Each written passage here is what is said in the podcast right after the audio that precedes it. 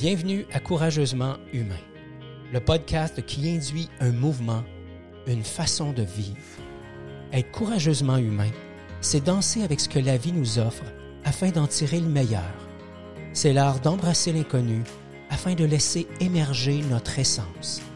Si vous souhaitez vous délester de tous vos masques, de toutes ces armures, et ainsi vivre en harmonie avec vos propres couleurs, vous aimerez ce podcast dans lequel nous aurons, vous et moi, une conversation authentique et bienveillante. Apprendre à être courageusement humain, ça commence maintenant. Bonjour et bienvenue au podcast Courageusement Humain. Mon nom est Ghislain Lévesque et je suis l'initiateur du mouvement Courageusement Humain. Ça me fait vraiment plaisir de vous accueillir aujourd'hui pour ce 20e épisode intitulé Accepter son corps et danser avec la vie avec Olénie Pelletier. Juste avant que je vous parle d'Olénie et de notre conversation courageusement humaine, juste vous rappeler que vous pouvez vous abonner à notre podcast, autant sur Apple Podcast, Google Podcast, on est aussi disponible sur d'autres plateformes.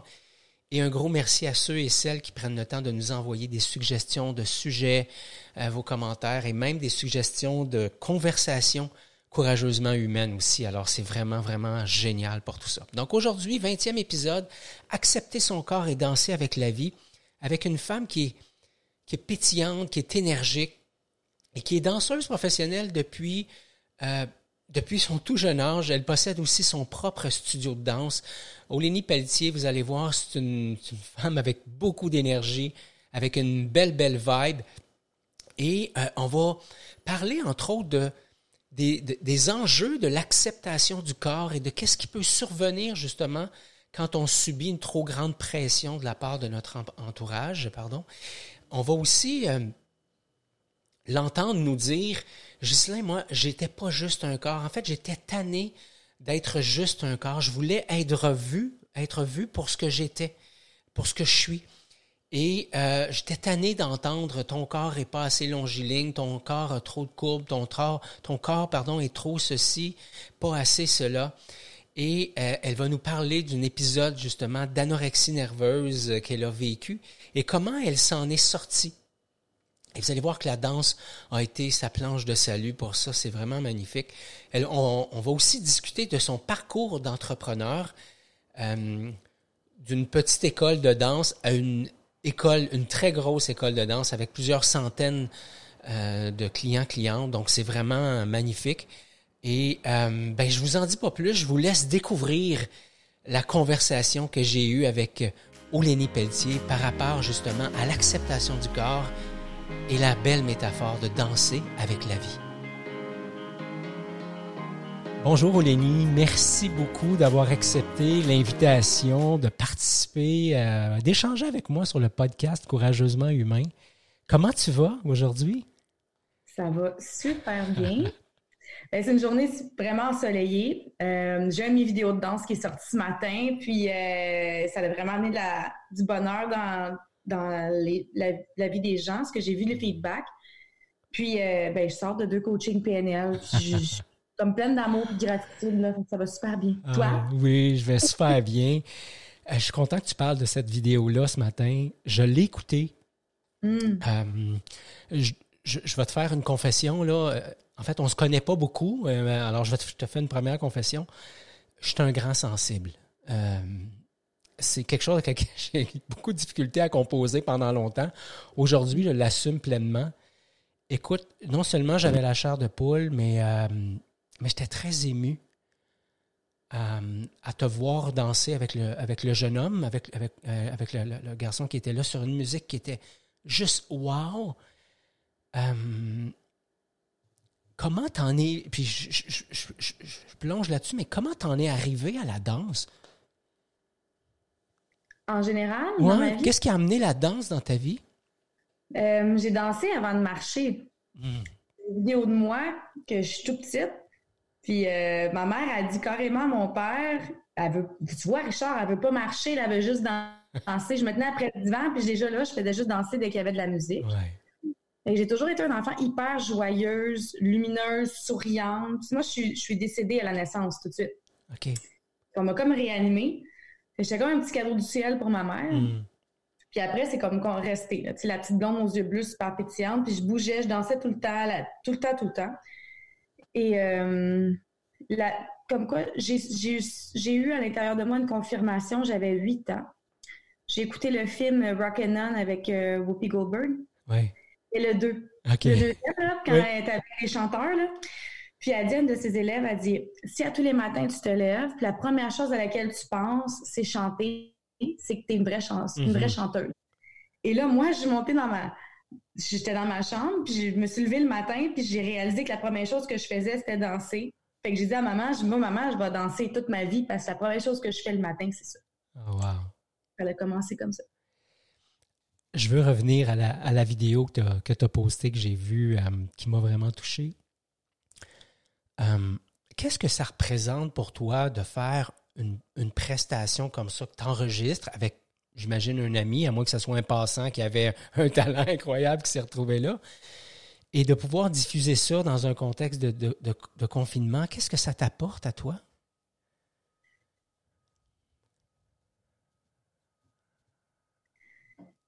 C'est mon besoin de partage de ma passion, euh, de communiquer avec le corps ce que les mots ne sont pas capables de dire. Parce que si on voit dans la vidéo, les deux énergies sont complètement différentes, c'est voulu. On ne s'est même pas parlé, moi et lui, puis on le savait qu'on allait faire ça. Euh, que nos deux énergies, on allait les calibrer pour montrer, pour que ça résonne. Parce que l'humain, le corps, lorsqu'il voit quelque chose en mouvement, qui vient chercher avec un son aussi, une image, ça vient stimuler une sensation kinesthésique. Mhm. Donc, l'idée, c'était d'aller rejoindre les gens et la sensibilité des gens pour leur permettre de vivre leurs émotions dans cette période-là. Pas juste avec des mots. Exact. Mais vraiment d'aller direct dedans. Je trouve ça vraiment sublime. Puis ce que j'ai l'impression d'entendre, moi, ma, spécialisation, c'est la communication bienveillante.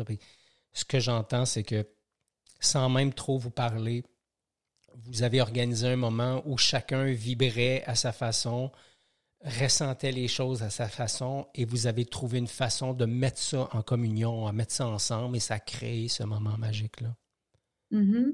Wow, c'est beau, ça, ça, me parle parce que souvent, dans la relation à l'autre, c'est un peu comme ça que ça se passe. Moi, je me, présente à toi avec, avec mes émotions, avec mon vécu, avec mes affaires. Toi, tu t'amènes à moi avec la même chose. Puis le challenge, souvent, c'est c'est qu'en voulant mettre des mots sur ce qui se passe, on perd la connexion avec ce qui se passe.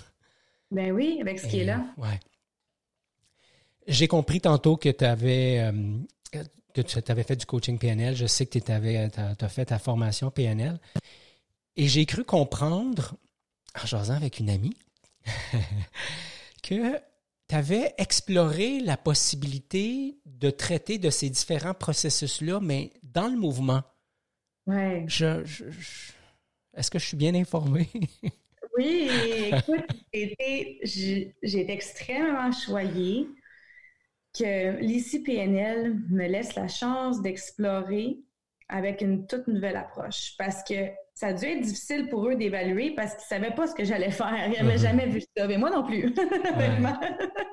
je, je, le savais parce que je me laissais beaucoup guider par mon instinct.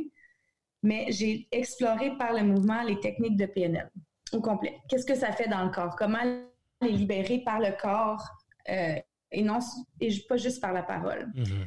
Alors, euh, ils m'ont permis de, travailler avec des danseurs parce que les danseurs sont plus sensibles à leur corps au départ. Mais plus sensibles, c'est pas vrai, on est tous sensibles, mais sont, ils connaissent mieux. Mm-hmm. Et euh, les danseurs, le, corps, c'est la façon numéro un de s'exprimer. C'est ce qu'ils ont trouvé pour exprimer ce que les mots sortent pas le trois quarts du temps. Mm-hmm c'est ce que j'avais observé en étant souvent en contact avec les danseurs, qu'au niveau des émotions, c'était dur pour eux de les exprimer en mots, puis c'était dans le corps. Donc, euh, j'ai passé euh, toutes mes, mes coachings d'examen en mouvement avec des danseurs.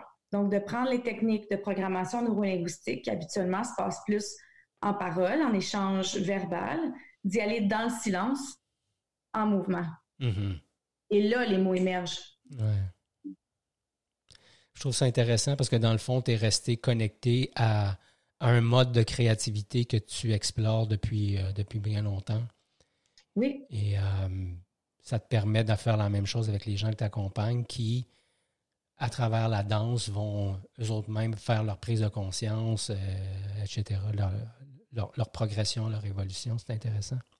La libération aussi, parce que euh, j'ai observé qu'on libère souvent l'esprit, mais on, oublie le corps. Mm-hmm. Et le, le, corps précède la parole mm. constamment. Les réactions corporelles arrivent avant même que les mots émergent. Mm-hmm. Alors, de libérer le corps et de savoir sont où les tensions, puis d'aller avec la libération du corps physique, libère les corps émotionnels. On est parfaitement alignés. Euh, la question qui me brûle les lèvres, c'est il y a quand même une marge entre se lever le matin, être excité de danser, puis d'en faire un métier. Ouais. Euh, Parle-nous donc de ce, processus-là. Comment tu t'es projeté au-delà de dire j'aime la danse? Parce que, bon, dans une relation précédente, j'étais avec une femme qui avait trois jeunes filles. Les trois ont dansé. Mon fils même a dansé dans, une école, euh, Rive-Sud de Québec. Ils tripaient, toutes les, quatre ont vraiment tripé pendant leur période, mais à un moment donné, de là en faire un métier, c'est une autre affaire. Comment ça s'est passé pour toi? Ben, c'était une, la danse, c'était juste une façon de vivre. Et je pouvais pas me dissocier de ça. Mm-hmm. C'est impossible. C'est une façon de vivre, une façon de, fonctionner, une façon de m'exprimer. Euh, c'est un état. ça devient un état. Mm-hmm. Euh, je dis souvent, tu, quand tu es un danseur, tu dois vivre comme un danseur. Tu vis comme un danseur, tu manges comme un danseur, tu, tu parles comme un danseur, tu, tu marches comme un danseur, tu dors comme un danseur. tout est comme dans, une sensibilité puis une créativité et je pouvais pas me dissocier de ça. Alors, euh, même à l'école, au secondaire, j'étais euh, euh, j'étais en international. Je faisais partie des élèves doués. Alors, c'est sûr que, tu sais, les métiers, c'est tu vas aller médecin, tu vas aller journaliste, tu vas aller ici, tu vas aller ça. Et là, moi, j'ai dit, ben, je vais aller en danse. Je dansais beaucoup, je faisais beaucoup de spectacles déjà et tout. Alors, j'ai décidé d'aller faire mes masterclass en danse pour explorer c'était quoi. J'étais sûre que j'allais devenir une danseuse professionnelle, sûre et certain. J'ai eu une carrière professionnelle au départ qui, qui a été quand même assez courte parce que j'ai eu des blessures majeures dans mon corps. Ce qui m'a poussé après à aller dans l'enseignement aussi pendant que je continuais ma carrière en danse mm-hmm. et qui m'a permis d'ouvrir mon entreprise à 18 ans sur un coup de tête. Mon entreprise, je l'ai ouvert, j'avais 18 ans et c'était un plan B. c'était même pas un plan A. C'était un plan B parce que c'était, j'étais aux études, c'était en attendant de. Donc, j'ai été chercher mon petit papier au registraire des entreprises. J'avais pas de local, j'avais aucune skills en finance, j'avais aucune idée de ce que je faisais. Puis je me suis dit, je vais sous-louer un local à l'heure. Je vais faire des petites annonces. Puis je vais partager ma passion, je vais créer mon emploi pendant que j'étudie en littérature, qui est quelque chose que j'aimais aussi beaucoup. Mm-hmm. Alors, je faisais les deux. Et ben, en faisant ça, une année, je suis tombée enceinte. Très jeune. Et là, j'avais pas de sécurité financière puis d'emploi. Là, j'avais ça qui grossissait. J'avais peut-être une soixantaine d'élèves. Et c'est là que j'ai décidé de vraiment comme dire, OK, ben ça va devenir ma job. Mm-hmm. Ben, j'ai un enfant. Donc là, j'ai ça. Puis c'est à partir de là que la danse est vraiment devenue un métier. Puis j'ai décidé d'en vivre. Ça a été euh, par passion au départ. Et ensuite, ça a été devenu une, nécessité de monter l'entreprise puis de la build up parce que j'avais un enfant. Mm-hmm. J'avais besoin d'une stabilité. Mais c'était mon besoin de partage aussi de créativité qui était toujours là. Mhm. Mais c'est sûr que c'est pas un choix rationnel, tu sais. Aujourd'hui, cette, intuition-là, ce besoin de créativité-là t'a amené sur ce chemin-là pour lequel, j'imagine, tu as, une grande gratitude et tu es bien heureuse de ça. Oui, oui. Ben là, maintenant, mon studio, c'est un des plus reconnus au Québec. J'ai euh, à peu près 400-500 élèves. J'ai plusieurs programmes de danse. Euh, j'ai une compagnie professionnelle qui vient d'ouvrir. J'ai beaucoup de gratitude pour ça. Là. C'est devenu, je suis devenue une femme d'affaires à travers ça. J'ai eu un autre enfant aussi. Mes filles ont grandi à travers l'art. Euh, j'ai connu des, milliers de, personnes. j'ai vécu des tonnes de belles expériences. C'est incroyable ce que la danse m'a amené. Je te disais, Olénie, en juste avant qu'on parte l'enregistrement, je te disais, j'ai pensé à toi à partir du moment où j'ai fait une espèce de lien entre accepter son corps, puis accepter de danser avec la vie. Et euh, je te parlais tantôt de, mon histoire qui, où je te disais que pour moi, accepter mon corps, c'est, je, dirais en toute franchise que c'est encore un processus qui est en, qui est en cheminement, qui va mieux que, que, que, que un an, deux ans, cinq ans, dix ans. Mais il y a eu une période où euh, je voulais pas danser, je voulais pas aller à la plage, je voulais juste me cacher parce que je n'étais pas bien dans mon corps. J'imagine que ça résonne chez toi aussi, qui a eu une carrière de danse et qui, en fait, qui a une carrière de danse et, et une partie de moi qui se dit, mais il me semble que ça ne doit pas avoir toujours été simple de, de faire la paix avec son corps, de l'aimer, de, le montrer de la façon, avec les costumes que vous portez, qui sont parfois euh, je vais dire sexy, là, mais je ne suis pas sûr que c'est le bon terme, là, mais artistique et tout ça. Comment ça s'est passé pour toi, cette dimension-là de l'alliance avec le corps, les peurs, la honte? Je pense que à la base, j'avais toujours été très à l'aise avec mon corps. Jusqu'à temps qu'il y ait le système de comparaison qui embarque à un certain âge, 14, 15, 16 ans. J'étais une, jeune fille qui était très en courbe déjà naturellement. Je veux dire, j'avais à partir de 14 ans, j'avais une bonne poitrine, j'avais une petite taille, des hanches, euh, très petites, mais en super forme, mais j'avais des shapes de femme. Mhm. Donc, on m'a commencé à me taper en me disant, tu peux pas avoir l'air de ça, c'est trop sexy. Mais moi, je me sentais pas comme ça. Moi, c'était mon corps. Tu sais, je m'acceptais comme ça, puis c'était à moi, puis c'est correct. Tu sais, mais à l'époque, les danseuses devaient être filiformes. À l'époque euh, aussi, euh, maintenant, les femmes sont plus développées. Mais en 90, non, les ados étaient petites longtemps. Euh, puis moi, j'étais vraiment en courbe. ça, ça amenait une hyper-sexualisation que moi, je voyais pas. Même à l'école, on m'enlevait des points à l'école pour parce que mon chandail était trop décolleté, mais il l'était pas. C'est juste que j'avais une poitrine, qu'est-ce que tu voulais que je fasse? Bref. Donc là, c'est l'ego qui est embarqué avec le système de comparaison qu'à la base, je n'avais pas. Alors là, j'ai vécu les, euh, le taper des seins, les corsets, d'avoir à cacher un peu. Puis si on le cachait pas, de dire que je le faisais parce que pour me montrer ou quoi que ce soit. Puis j'ai mhm. toujours été aussi euh, les grands yeux bleus, les cheveux longs bouclés, les petites lèvres en cœur.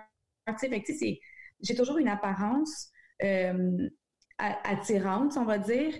Mais, mais moi, j'étais pas consciente de ça dans ce sens-là. Moi, c'était moi, tu mhm. comprends? Alors, il y a eu une période que j'étais tellement tannée de me faire regarder pour mon corps que j'ai décidé d'arrêter de manger. Carrément. J'ai descendu de 140 livres à 95 en sept mois. Euh, c'est des os. Juste des os. Je voulais juste disparaître. je voulais qu'on arrête de me regarder pour ça. Je mhm. me suis dit, si on oublie de regarder mon corps, on va peut-être me regarder ma valeur intérieure un jour, au lieu de regarder juste l'enveloppe corporelle qui est là. Qui est juste me, me, prendre mon casting parce que j'ai l'air de ça. Juste venir m'approcher parce que j'ai l'air de ça. Ou dire que je suis pas correcte parce que j'ai l'air de ça. Mm-hmm. Euh, alors, c'est ça. que je me suis complètement dissociée de mon corps. mais c'est la danse qui me permettait d'être dedans parce que j'ai continué de danser. Fait que c'est littéralement la danse qui m'a sauvée parce qu'à un moment donné, je me suis rendu compte que je pourrais plus danser si mon corps est malade. Alors, c'est par la danse que j'ai appris à accepter mon corps puis à entrer en connexion avec lui dans le plan terrestre parce que je voulais pas. Mm-hmm. Ça me tentait juste pas. Euh, j'ai même arrêté de danser sur scène pendant des années. Euh, je voulais pas me produire, je voulais pas qu'on me voit nécessairement. Euh, ça a été des gros up and down. Ensuite, ben, une autre façon qui a été d'accepter mon corps, c'est mes tatous. Alors, euh, j'en ai beaucoup, j'en ai partout ça a été une façon que de moi de le trouver beau. Parce qu'après l'anorexie, quand tu, fais des grosses crises comme ça, il y a une distorsion mentale par rapport à l'image corporelle qui, est constamment là. Tu te bats mhm. toujours avec ça. Fait que moi, mon défi était que je travaillais devant des miroirs, mais j'aimais pas ça me regarder. Fait que mhm. c'était difficile. Puis c'est dur de l'exprimer aussi quand tu es une femme qui est, particulièrement jolie parce que les gens te croient pas. Ils pensent que tu cherches l'attention puis que tu te plains puis tu te victimises, mais c'est tellement pas ça. C'est tellement pas ça, c'est plus profond que ça. Mm-hmm. C'était vraiment, c'était difficile. J'étais en complète dissociation longtemps, longtemps. Et même après la trentaine, là je suis à une trentaine, mais le corps change. Fait que c'est un autre une autre étape de dire ben non, j'arrive peut-être pas tout le temps mon six-pack. Je veux prouver ça à qui quand j'ai ça? Mm. Je veux prouver ça à qui quand j'ai l'air super cote? Est-ce que je le fais pour moi ou je le fais parce que je veux comme prôner une image quelconque pour que les gens achètent quelque chose, quoi mm-hmm. que ce soit. C'est toujours, dans le domaine de la danse aussi, c'est toujours de se battre avec ça. Ben, le plus beau cadeau que ça m'a fait, c'est que j'ai tellement appris le, comment fonctionnait mon corps à travers ça, au complet. Mon système nerveux, mes muscles, qu'est-ce que j'ai besoin pour me sentir bien? Qu'est-ce que j'ai besoin pour me sentir belle? Euh, qu'est-ce que j'ai besoin pour me sentir entière et m'autoriser à être et mhm. habiter mon corps à 100% ben, merci de, de t'ouvrir comme ça. Je trouve ça euh, je trouve ça vraiment chouette de ta part. Euh, ça me touche tout le temps de, voir comment, même à travers un médium comme celui-là, on n'est pas en face à face, on, utilise des technologies, comment deux personnes peuvent euh, vraiment créer un espace sécuritaire, puis euh, juste avancer, avancer là-dedans. J'imagine, puis pendant que je te dis ça, le lien que je fais, Olénie, c'est Mais moi, là, je je m'en vais dans, ton studio de danse. Je, je, suis pas à l'aise avec mon corps, puis je suis pas sûr que j'ai du rythme. Puis euh, je suis pas sûr que je me sens à l'aise, que je, me sens en sécurité, entre guillemets. Comment ça se passe pour que ces, personnes-là qui arrivent chez vous se sentent chez eux bien? Comment on prend soin de cette dynamique-là? Parce que j'imagine que tu crois ça de façon régulière.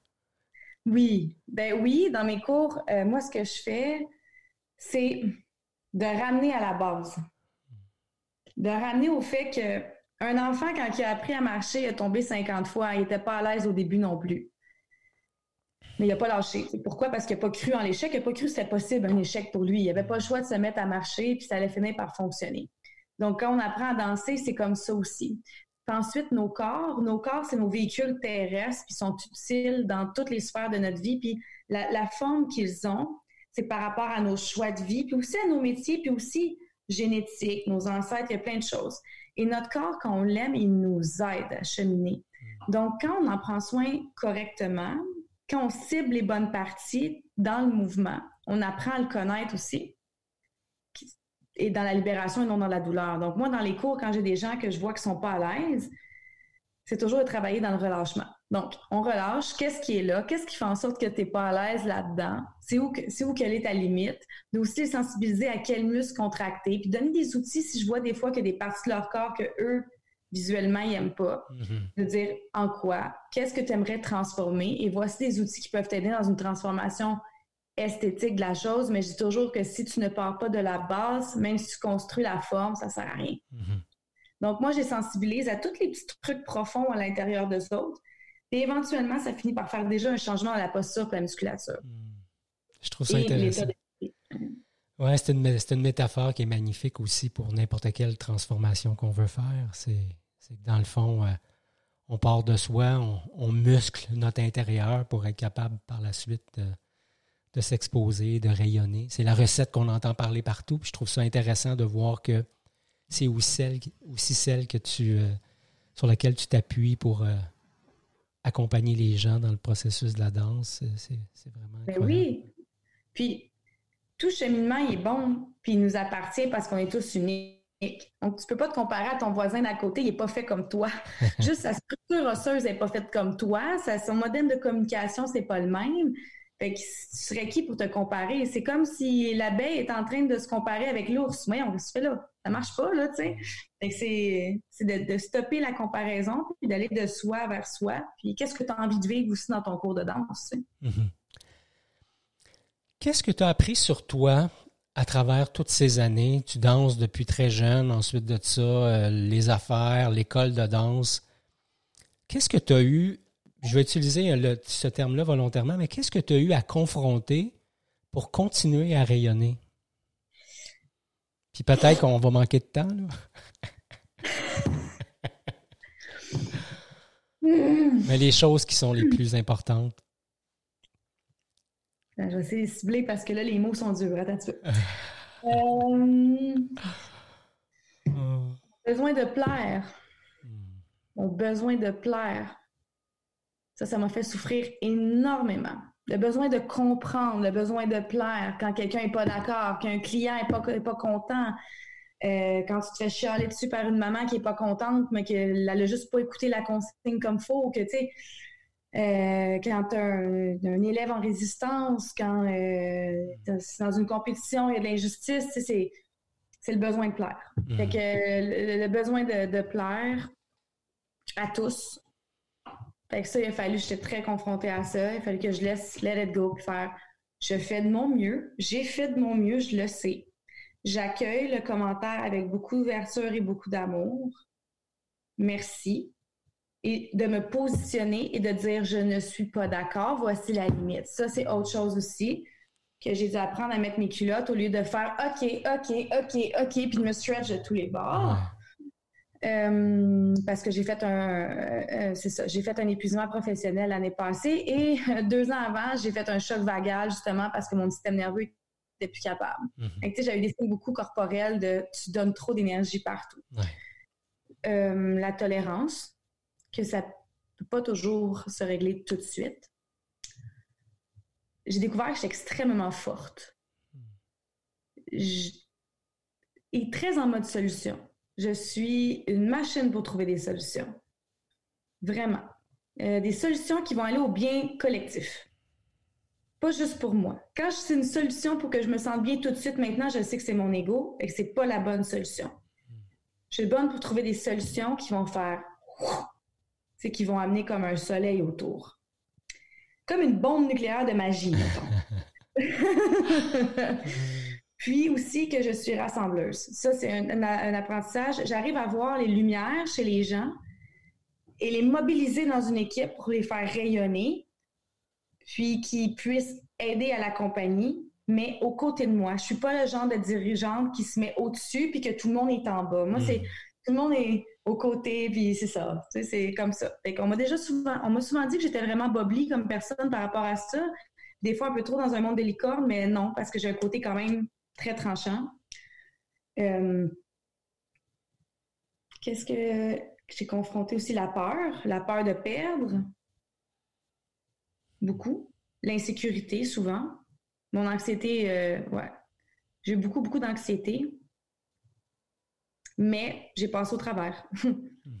Et j'ai passé au travers. J'ai eu des nuits blanches. je pense que quand tu es entrepreneur, euh, peu importe le domaine que, lequel tu vis, c'est un peu fou faire ça. Mm Faut être un peu failé. ça aide, je pense aussi. Euh, puis on subit des charges de stress que les gens comprennent pas. Fait que c'est aussi d'accepter de vivre une certaine solitude parce que quand tu parles de ce que tu vis. C'est très rare que les gens s'associent à ça. Puis c'est ça, c'est d'accepter ça. Puis d'accepter que tout repose sur tes épaules. Mm-hmm. Parce que même si tu as une équipe, le dernier choix, c'est toi qui l'as. Fait de vivre avec la solitude du dirigeant aussi, mm-hmm. mais de voir ça comme un espace privilégié en même temps et non une solitude négative. Mm-hmm. Comment quelqu'un qui fait de la danse de façon professionnelle, qui est quand même un art visuel, comment, comment on chemine avec le désir de plaire? Parce que c'est comme, il y a la, ligne, à mon avis, elle est toute fine entre c'est important que ça plaise à l'auditoire, puis en même temps, je ne veux pas le faire juste pour me mettre en avant puis me faire dire que je suis belle, que je suis sexy, que je suis fine, que je suis donc ben extraordinaire.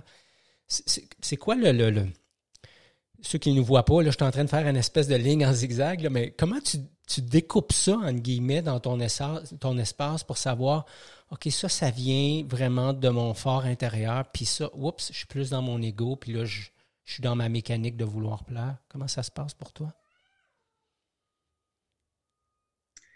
Moi, je suis incapable de faire un choix artistique qui est pour plaire. Hmm. Je tombe malade, je viens frustrée. C'est, c'est, c'est une, ça, je trouve que c'est une qualité que j'ai depuis toujours. Dès que je suis en incohérence, je suis malade. Mm-hmm. Je tombe malade. où j'avais super fâchée. Euh, dès que je suis pas vraie avec moi-même. Alors, je, ne tolère pas deux secondes de pas être vraie avec moi. C'est pas mhm. compliqué. Euh, j'appelle ça, quand je, fais quelque chose pour plaire ou pour suivre un courant artistique, j'appelle ça de la prostitution artistique, je l'ai déjà fait. J'ai passé deux ans là-dessus. C'est avec le système de compétition. Moi, je déteste, je, l'avoue euh, officiellement. je, je, déteste euh, je déteste pas les compétitions de danse, je déteste la façon que ça a pu modifier le côté artistique de la mhm. danse dans l'enseignement de la danse. Mhm. Là, c'est une culture qui est en prédominance depuis cinq ans. La compétition, c'est bon qu'on est capable de garder l'essence artistique, qu'il y a des profs assez euh, qualifiés pédagogues pour expliquer aux jeunes que l'art est important, les racines sont importantes, puis que c'est pas juste le petit trophée au bout. Mhm. C'est une culture d'ego, ça, faut se le dire. Donc ça, ça a été un moment où est-ce que j'ai dû y aller parce que ça vendait, tu comprends? Mais j'ai fini par engager du monde qui était passionné de ça parce qu'eux, ils aimaient ça, ils voyaient ça autrement et j'ai compris comment les jeunes voyaient ça avec eux autres. Et que j'ai engagé eux parce que moi, j'étais pas rendue là. OK? Alors, c'est comme ça que je l'ai que je l'ai vécu. Donc, je vis, quand c'est, je vis, je vis beaucoup de frustration quand je fais pas ça avec euh, authenticité puis que je fais ça pour plaire. Mhm. Alors, dans ce temps-là, je me retire, je le fais pas pour plaire. J'observe, j'observe comment je peux suivre ce courant-là qui plaît à une certaine masse de personnes pour justement que l'entreprise génère des, revenus, mais que j'engage des gens qui ont une passion de cœur pour mhm. ce produit-là et qui vont transmettre ça. Ça, c'est ce que je fais. Mhm. Sinon, comment je me sens quand je suis connectée à mon cœur, c'est la créativité à l'état pur. Je te sors des pièces pas possibles, que les jeunes, ils sont dedans, ils, bougent puis ils vibrent. Mhm. Ils n'ont pas besoin de performer, ils ont un besoin de vibrer. Mhm. C'est ça, moi, qui vient me chercher en tant que chorégraphe. C'est quand je vois le jeune, le moins jeune, l'adulte vibrer dans une pièce de toutes ses cellules, puis qu'il n'est pas pareil comme son voisin, puis on s'en fout de ça. Mais il la danse avec son cœur, puis il sort de là, là puis il parle pas. Tu sais qu'un danseur a vibré une pièce quand à la fin, il est juste silencieux et déposé. Tu sais qu'un danseur était dans la performance quand après, il est essoufflé, il a plus de souffle, il veut te parler, puis il a soif, là, il est dans son ego. Mais un danseur qui après une perfo, il est déposé, tu sais qu'il était dans son cœur. Mhm. C'est ça que j'aime. Ce que je retiens de ce que tu dis, c'est pour toi, c'est une question de cohérence, puis les signes sont là dans ton corps. Ouais. Alors tu fais tout simplement le, comme tu le disais au, début de notre échange en disant, le, corps parle avant même que les mots soient disponibles. Et puis, euh, c'est un peu ce qui se passe. C'est un peu ce que tu racontes. C'est exactement ça. Ça devient organique, c'est partout. Là. Mhm. Si tu avais à donner un conseil à la jeune Olénie de 18 ans décolle dans la vie adulte, mais que tu lui donnais ce conseil-là à partir d'aujourd'hui, donc tu ton parcours, ta sagesse, tes apprentissages, qu'est-ce que tu lui dirais à cette, à cette belle amie, Olénie, qui, euh, qui s'apprête à, à se lancer comme ça dans la vie adulte? Prends ton temps.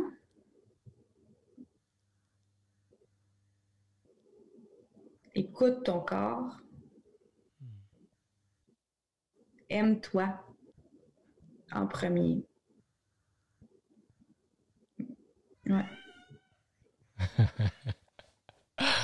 Écoute, euh, il y a des gens qui vont écouter le podcast, il y en a d'autres qui vont le voir. Pour les gens qui, sont à l'écoute, à l'audio seulement, Olénie, c'est quelqu'un qui bouge beaucoup quand elle parle. Euh, je trouve ça tellement beau et les yeux sont pétillants, le sourire est éclatant. Euh, c'est un peu ce que je te disais juste avant qu'on entre. Il y a quelque chose dans ton énergie qui se manifeste et qui, euh, et qui moi, en tout cas, me fait, euh, me, fait me, brancher moi-même à mon corps puis à cette énergie que je peux aussi porter. merci pour tout ça, Olénie. Il y a une question que je pose constamment aux gens que, que, je rencontre. Je leur demande, ben, le titre du podcast, c'est Courageusement humain. Et j'aime demander aux, aux gens que j'invite sur le podcast, qu'est-ce que ça pourrait vouloir dire pour toi courageusement humain? Ah, c'est de s'incarner en tant qu'humain? De s'incarner à 100% d'être courageusement humain?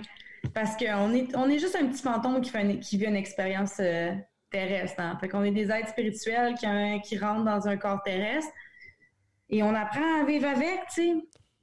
Mais de prendre le courage de cette lumière-là et de l'incarner dans nos cellules humaines pour mettre ça en action, je pense que c'est notre plus grande mission là, à tous. C'est ça l'objectif d'être ici. C'est d'être assez courageux pour utiliser toutes les facultés que notre, notre transport, moyen de transport a, parce que l'être humain est fabuleux, c'est une machine complexe, intelligente, merveilleuse, fascinante, et les mettre à profit. Tu sais, de vraiment comme avoir le courage de tout mobiliser à l'intérieur de nous pour être le meilleur humain possible. Ah, génial. Eh, j'aime beaucoup hein, ta façon de, parler de tout ça. Olénie, c'est déjà, déjà la fin. Ah. J'ai passé un moment vraiment magique. Euh, ça a été pour moi un plaisir que de tenter de chorégraphier cet échange-là avec toi. Euh, je veux juste te reconnaître pour, ta, pour ton énergie, pour ta, pour, pour ta fougue aussi. Il y, a, quelque chose que tu portes avec, euh, avec beaucoup d'assurance et, euh, et en même temps avec beaucoup de féminité. Je trouve ça, je trouve ça vraiment beau. Quand je t'observe, puis là, c'est le, le, spécialiste de la com euh, coach qui, qui, qui, observe, là, mais je vois une danse entre en cette énergie masculine qui est très très drivé, très euh, euh, axé sur il y a quelque chose à faire, on avance, on procède, etc.